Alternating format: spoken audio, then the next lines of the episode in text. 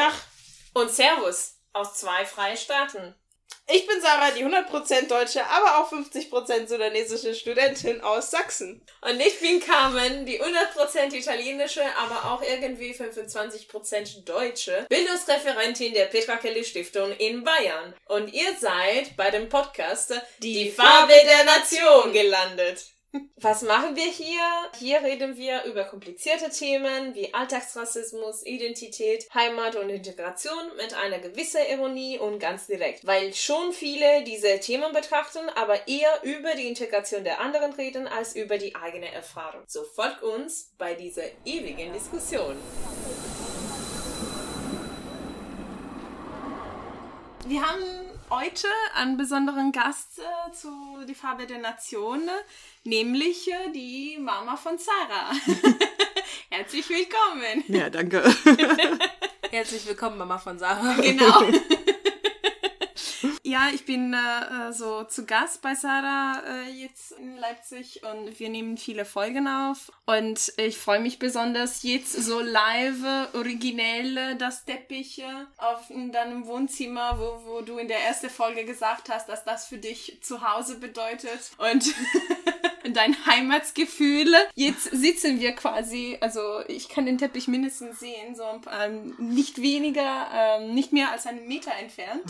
Ja, also wir sind, also wir sitzen ganz gemütlich in der Wohnzimmer und wir trinken Tee beziehungsweise Kaffee und quatschen ein bisschen, weil ja du, äh, Baby, also wirklich ja heute schon beim Frühstücken mir einiges erzählt hast, äh, sowohl von deiner ehrenamtlichen Tätigkeit als auch von deiner Erfahrung als ja Ostkind sozusagen. Ja. Und äh, wir würden gerne jetzt beide beide Themen betrachten in zwei getrennte ja ja Folgen, die wir dann dann natürlich separat veröffentlichen werden. Was, wie fühlst du ähm, am wohlsten? Möchtest du vielleicht mit, mit dem Verein anfangen? Das ist äh, mal eine etwa weniger, vielleicht, vielleicht nicht so ganz persönliche Geschichte, beziehungsweise Ja. also schon, aber äh, ist etwas Also allgemeiner. äh, meine, mein Engagement im Verein hat schon auch sehr viel mit meiner persönlichen Geschichte zu tun. Und äh, ich bin quasi seit 1991 mit dem Verein verbunden, also den Verband Binationale Familien und Partnerschaften,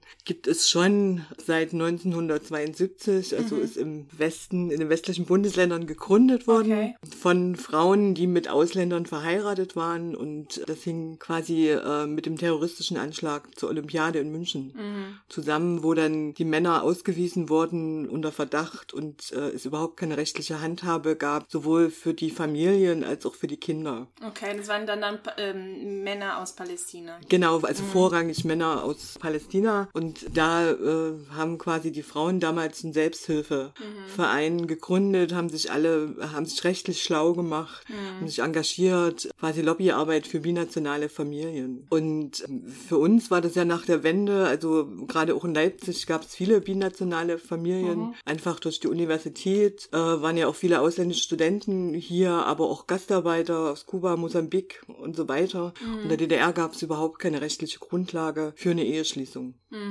Okay. Das war ein totaler Kampf. Und nach, äh, gerade die Zeit äh, 1991 war äh, ja ähnlich wie auch heute sehr geprägt mit Neonazi-Aufmärschen, rechten Anfeindungen. Also das war eine ganz heiße Zeit. Und äh, mein Sohn war damals noch klein.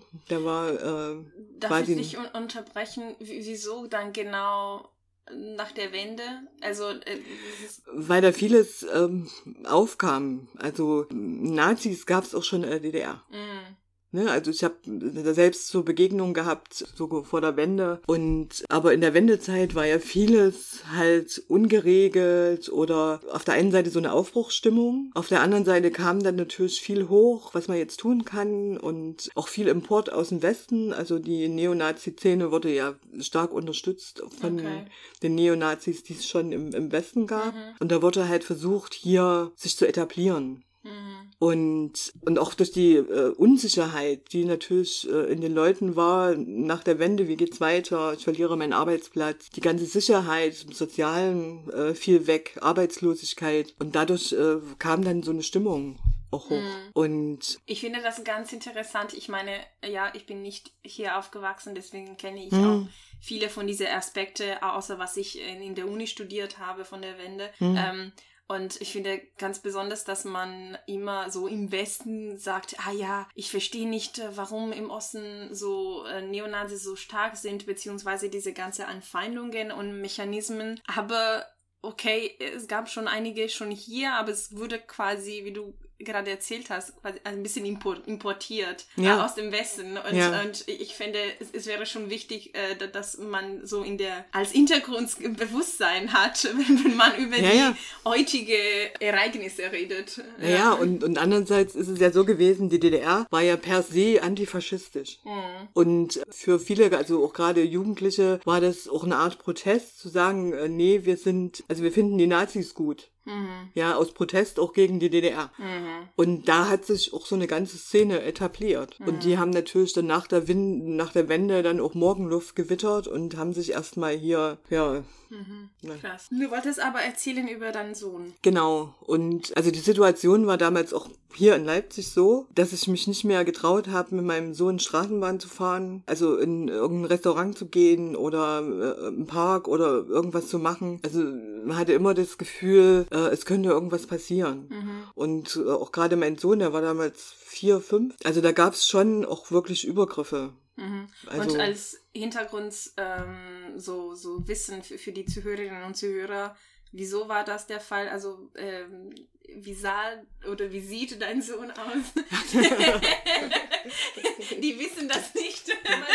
ja, okay. ja, ja also, er ähm, hat eben nicht dieses typisch deutsche gesehen. blonde. Äh, blonde, blauäugig, sondern schwarze Haare, braune Augen und mhm. eine etwas dunklere Hautfarbe. Okay. Ja. Mhm.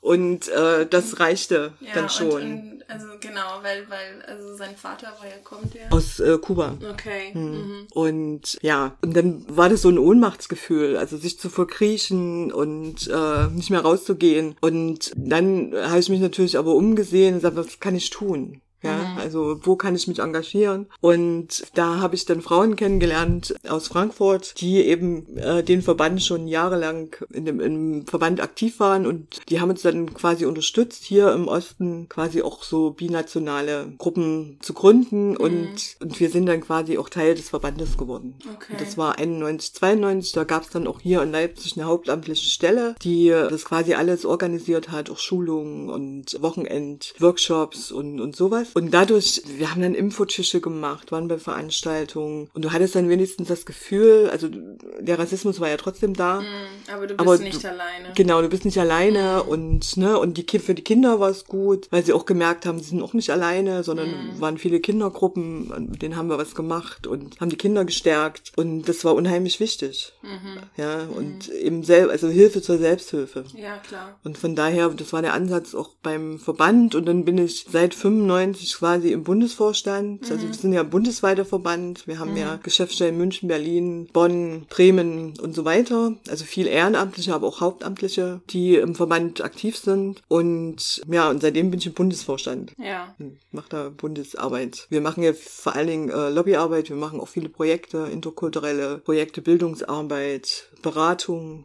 das mhm. war ja auch der eigentliche Ansatz, halt äh, Paare oder Familien zu beraten in allen Fragen. Äh, Familienschließung, Scheidung, Kinder, also Mehrsprachigkeit mhm. und, und was alles rundherum um Binationales Zusammenleben ja, klar, wichtig klar, das ist. ist sehr ja. kompliziert. Mhm. Nee, ich, ich, ich wollte unbedingt so eine Folge drüber machen, weil kannte diese Verein gar nicht, bevor ich äh, mit, mit Sarah begegnet mich begegnet habe. Ja, mein, mein Mann selbst äh, hat zwei Staatsangehörigkeiten, die deutsche mhm. und die italienische. Und wir haben auch längst, auch anlässlich der Veröffentlichung von Die Farbe der Nation, viel über diese Identitätsgefühle ja. gesprochen, dass er interessant fand, dass ich diese quasi doppelte Identitätsgefühle akquiriert habe, also er auch bekommen habe, nachdem ich so lange hier gewohnt habe, während er als, als seine Kindheit schon hatte. Ja, ja. Und auch diese nicht ganz nirgendwo wirklich 100% zu, zu gehören und also so, wo ist dein Zuhause, deine Heimat? Und ich finde wirklich klasse, dass sowas gibt weil wie du eben gesagt hast, man fühlt sich nicht alleine in seiner Situation. Äh, Ja. Man fühlt sich nicht wie das komisches Kind, das irgendwie mehr als eine Ja. Nationalität hat. Genau, äh, ja. Und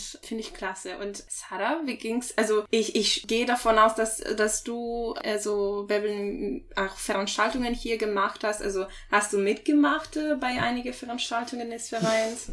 Und wie war's für dich? Also ich fand's immer sehr schön dort. Meine Mutter hat mich gerne mal mitgeschleppt in die Räume. Also auch als ich ganz klein war. Ich habe dann meistens nur mit den Markern gemalt. Ich habe ein süßes Bild übrigens gesehen. Sarah war ganz süß als Kind. Ja, aber natürlich, man ist dann halt nicht so allein. Ich habe dadurch auch eine gute Freundin von mir kennengelernt. Ja, weil es ist auch ganz wichtig, als Kind das mitzukriegen, dass man halt nicht die Einzige ist. Gerade weil man ja erst später bemerkt, dass man überhaupt so einen Hintergrund hat. Und um damit irgendwie fertig zu werden, dass mit dieser Realisation, dass man dann doch nicht wirklich hierher gehört, ist dann quasi die Gemeinschaft dann doch irgendwie auch sehr wichtig. Aber dafür hatte ich auch meinen Bruder ganz toll, also an dem hänge ich auch sehr. Ja. Genau. Aber ja, ich war jetzt auch bei Workshops und so. Genau, die machen auch ganz tolle Sachen wirklich. Ich hatte ein dreitägiges äh, Seminar, Schrägstrich Workshop über äh, inneres Empowerment von POCs. Okay. Genau, das war super spannend und sehr gefühlvoll, sehr empathisch sind die da rangegangen, wirklich auch um das Innere zu stärken und nicht nur so die äußere Perspektive, sondern auch wirklich, um irgendwie mit diesen Verletzungen und Narben fertig zu werden, die einem da so passiert sind und zugefügt wurden quasi. Cool. Also die machen wirklich ganz tolle Arbeit, finde ich. Ja, echt cool, wirklich. Ich bin beeindruckt. Ich meine, man, man sagt immer als Witz, dass Deutschland das Land der Vereine ist, weil irgendwie ein Verein Ja. für alles gibt. Das ist wohl auch so. Kannst für alles einen Verein gründen.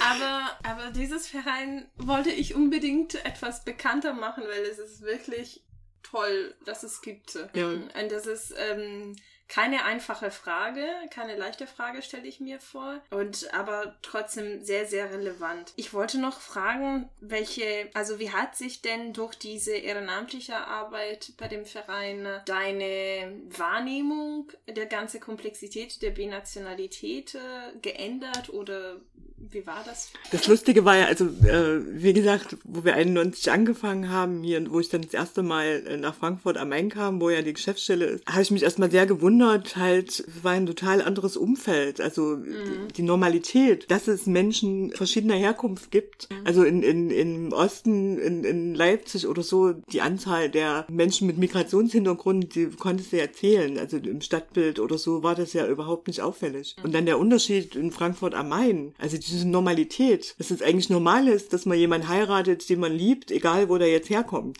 Ja, und das war erstmal für mich auch wichtig, halt mein eigenes Selbstbild auch zu stärken. Ja, und sagen, okay, also wir, wir erreichen, wir können auch was tun. Und, und es ist halt normal eigentlich, binational zu sein, weil, ja, das sind halt äh, Lebensmodelle, die äh, jeder, je nach äh, dem, wo er sich verliebt, erleben kann, ja, und so. Und, und natürlich, was mich sehr gestärkt hat, war auch die ganze Verbandsarbeit, also da lernt man ja auch unheimlich viel, also was Lobbyarbeit anbelangt, Öffentlichkeitsarbeit, mit Behörden umzugehen, ne? also letztes Jahr hatte ich die Ehre, auch im Ministerium zu sein, Integrationsbeauftragten. Und also ich bin ja quasi die Verbindungsfrau unseres Verbandes zum Deutschen Frauenrat und da finden ja auch viele Aktionen statt und gerade eben den Teil von Frauen Migrationshintergrund oder Binationale, da sind wir halt immer, dass wir darauf achten, dass das auch eine Rolle spielt. Bei den ganzen Themen, die der Frauenrat ja ansonsten auch noch hat, aber das dann nochmal als Aspekt auch reinzubringen. Und äh, letztes Jahr haben wir da eine große Fachtagung gemacht, äh, Frauen und Flucht, Integration und das war auch eine ganz tolle Erfahrung. Also so und Und welche Menschen haben daran teilgenommen? also das war auch bundesweit, waren das, das war ganz wichtig, dass das Initiativen waren mit Frauen selbst mit Fluchterfahrung, die für andere aktiv sind, was tun, sich engagieren. Ne? Also dieses wirklich selber was tun, die Möglichkeiten schaffen, das ist ja ganz wichtig. Ja. Und vor allen Dingen auch diesem Negativbild entgegenzuwirken, was ja dann in der Öffentlichkeit ist, Flüchtlinge und ähm, so weiter, sondern dass es eben wirklich viel Engagement eigentlich schon gibt und dass das aber in der Öffentlichkeit gar nicht so zum Tragen Ja. kommt, sondern immer nur die negativen Schlagzeilen. Mhm, klar. Ja. Und das fand ich halt wirklich toll, also was eigentlich schon alles gemacht wird. Mhm. So. Und als Mutter jetzt zwei binationale Ja. Kinder, was hast du dann dort quasi gelernt? Wie hat sich deine, also was sind die Sachen, die du danach mehr drauf beachtet hast? Äh, Oder wie hat, hat sich dann deine ja, ähm, Verhältnis auch zu, zu deinen Kindern abhängig von, von diesem Hintergrund, von dieser Binationalität geändert? Oder? Naja, so mein Verständnis davon, also ich meine, ich bin eine bio-deutsche Mutter. Weiß, ja, äh, Blauäugig. blauäugig Blauäugig. und so weiter. Und meine Kinder sind eben äh, People of Color, ja. Mhm. Und auf der einen Seite sind es meine Kinder, wie jedes andere Kind auch. Auf der anderen Seite haben sie natürlich eigene Erfahrungen eben durch ihre, ihre zwei Kulturen. Also gerade die Auseinandersetzung in Schule, auf der Straße, also bei allen Aktivitäten, die sie tun, kommen da ja nochmal ganz andere Aspekte, wie sie sich fühlen. Und wie sie quasi ihr Umfeld erleben. Also die Erfahrungen, die, die Sarah gemacht hat in Schule und so weiter und auch an Diskriminierungserfahrungen, das tut mir unheimlich weh. Aber ich, mir passiert es in dem Sinne ja nicht. Ne? Also, und da auch nochmal sensibel zu werden, was das eigentlich bedeutet. Ja, und jedes Kind reagiert natürlich auch anders drauf. Also mein, mein Sohn geht noch ein bisschen anders damit um. Der hat zum Beispiel vieles verdrängt, was, äh, was ihm passiert ist in den ersten Jahren. Ne? Also wenn, wenn wir darüber diskutieren, dann merke ich, dass er, also für mich war das eine viel tiefere Erfahrung äh, als, als für ihn. Er, er verdrängt das irgendwie. Also was ihm da in der Schule passiert ist, wo er auch direkt angegriffen worden ist und so, nach der Wende. Und ähm, aber ähm, halt das zu verstehen, also was, was die Kinder bewegt, noch zusätzlich. Das war für mich dann schon auch nochmal eine Erfahrung, auch eine ganz andere Perspektive nochmal. Ne? Und auch äh, für meine ehrenamtliche Arbeit natürlich dann nochmal zu gucken, was können wir eigentlich tun, um, um da auch nochmal zu stärken, Möglichkeiten zu bieten, da besser damit umzugehen. Ja. Ja, weil äh, natürlich habe ich ich meine, das sind meine Kinder und äh, ich engagiere mich ja auch um Antirassismus und so weiter. Und trotzdem ist das nochmal was ganz anderes, das selber zu erfahren. Mhm. Ja. Mhm. Absolut. Ja. Und abschließend ähm, wollte ich ja ga- ganz konkret fragen, was sind so Initiativen oder Lobbyarbeit, worauf ihr gerade arbeitet? So. Also äh, was unser Thema immer schon ist und jetzt nochmal verstärkt gewesen ist, war das ganze Thema äh, Familienzusammenführung. Mhm. Da haben wir uns sehr eingesetzt, da gibt es auch Presseerklärungen und so weiter. Ne? Also diese Optionsregelung und es ist ist völlig äh, falsch. Es geht um den Schutz von Familie. Mhm. Ja, das ganze Thema interkulturelle Bereich, ne, also äh, Mehrsprachigkeit, die Kinder zu stärken, auch das in, in der Bildung viel stärker zu verankern, das sind alles so Themen. Okay. Ja. Okay. Und natürlich haben wir uns auch gegen die Ankerzentren ausgesprochen und so, ja. Ja. ähm, ja, ähm, äh, darüber reden vielleicht bei einem anderes Mal. Ich meine, das ist, ähm, ja, es ist schwierig, politische Bildung zu machen und gleichzeitig immer so quasi den Mittelweg zu finden zwischen die eigene Meinung nicht zu äußern, also so möglichst neutral zu bleiben, aber auch, ja, die Themen quasi be zu betrachten und rauszubringen, die- die dir am Herzen liegen. Ja, ist nicht einfach. Ja, das stimmt. Nee, aber danke wirklich für diese tolle Erzählung. Gibt es etwas, was, was, also ich meine, das ist, also Sarah ist die ganze Zeit ein bisschen etwa leiser ge äh, geblieben. äh, ich kann mich gut vorstellen, weil sie schon tausende Mal über diese Themen und so weiter ge ähm, geredet und, und gehört hat. Aber weil du eben mehrmals darüber gesprochen hast, äh, findest du, wir haben, es fehlt noch etwas in dieser Narrative von, von der äh, binationale Verein oder also fehlt dir was, was wir noch nicht gesprochen haben? Also eigentlich nicht. Ich fand es jetzt sehr, sehr schön, auch abschließend. Und was meine Mami gesagt hat, fand ich jetzt ganz toll. Oh.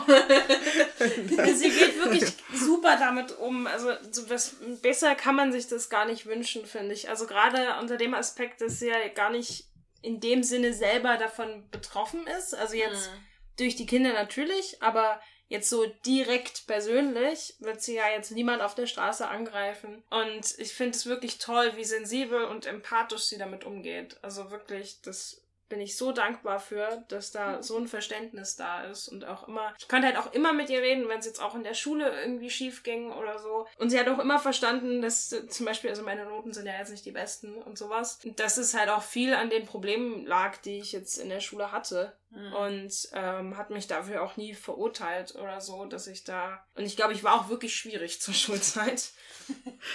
Oh ja. Aber ähm, ja. Wir reden hier unfiltriert. Es ist gerade gar nicht diplomatisch. Nee, ist in Ordnung. Ich habe das schon so retrospektiv, äh, ich schon, ja. Aber sie hat es wirklich ganz toll. Also ich hätte es mir nicht besser wünschen können, muss ich wirklich Mm. sagen. Das ist wirklich super, ja. Oh, das ist echt lieb. Also ich meine, das ist äh, so einfach eine, ja, tolle Erfahrung. Ah, mir fehlen jetzt die Worte, aber egal. Das ist ein toller Beweis, dass wenn man auch mit der Sache, ja, einfach mit Empathie umgeht, auch wenn man, also es ist möglich, äh, äh, durch Empathie, auch wenn die Sachen dich Ja. nicht persönlich betreffen, die zu verstehen, nachvollziehen und ja, genau. natürlich. Ja. Ja. Das ist, äh, muss sich nur ein bisschen Mühe geben. Mhm. und versuchen sich äh, halt in die Situation des anderen zu versetzen. Ja. Ja. Und ja, und das Traurige ist ja halt auch wirklich, also als ich meinen Mann kennengelernt habe, ne, den, Vater von, von Sarah, also mir persönlich ist es doch völlig egal, ob jemand braun, schwarz oder lila ist. Mhm. Ja, das, was zählt, ist doch was ganz anderes. Und wir haben uns halt äh, von Anfang an gut verstanden, mit einem gemeinsamen Sinn für Humor. So, und ich kann das dann immer nicht nachvollziehen. Also, man muss da erstmal auf den Menschen zugehen. Ja. Ja. Also egal, wo, woher er jetzt kommt. Und ich habe mehr Probleme mit Menschen aus dem Erzgebirge, muss ich mal ehrlich sagen. Das ist mir eine fremde Kultur. Als die Familie meines Mannes aus dem Sudan, ja. Also, äh, kann ich mich eher reinfinden als, äh, als so, ja. Also, okay, gut, äh, gutes Fazit. Findest du? Äh, Es ist wirklich so. Das ist mir einfach fremd. Ja, das war soweit für unsere Folge. Folgt unsere Gespräche weiterhin auf Soundcloud, Spotify, Apple Podcasts, Pocket Casts und so weiter und so fort, wo ihr also unsere Gespräche hören könnt, überall. Und was so Informationen über die Peter Kelly Stiftung und Weiterdenken Erich Böse Stiftung Sachsen bekommt. Die Hashtags der Woche sind wie immer FDN, dann Mama von Sarah und Verband Binationaler Familien und Partnerschaften e.V. Nächste Woche reden wir weiterhin mit, ja, Mama mit, von Sarah. mit deiner tolle Mama, genau, über was ganz Interessantes und zwar ihre Identität als Ostkind und wie das sich in den Jahren nach der Wende sich geändert hat. Ich freue mich besonders auf nächste Woche. Wie immer am Mittwoch um 15 Uhr kommen die neuen Folgen raus. Also wir freuen uns auf eure Rückmeldungen, auf eure Zuhörerschaft. Hab euch lieb. Die Musik ist von Kevin MacLeod. Perfekt. Bis nächste Woche. Ciao. Tschüss.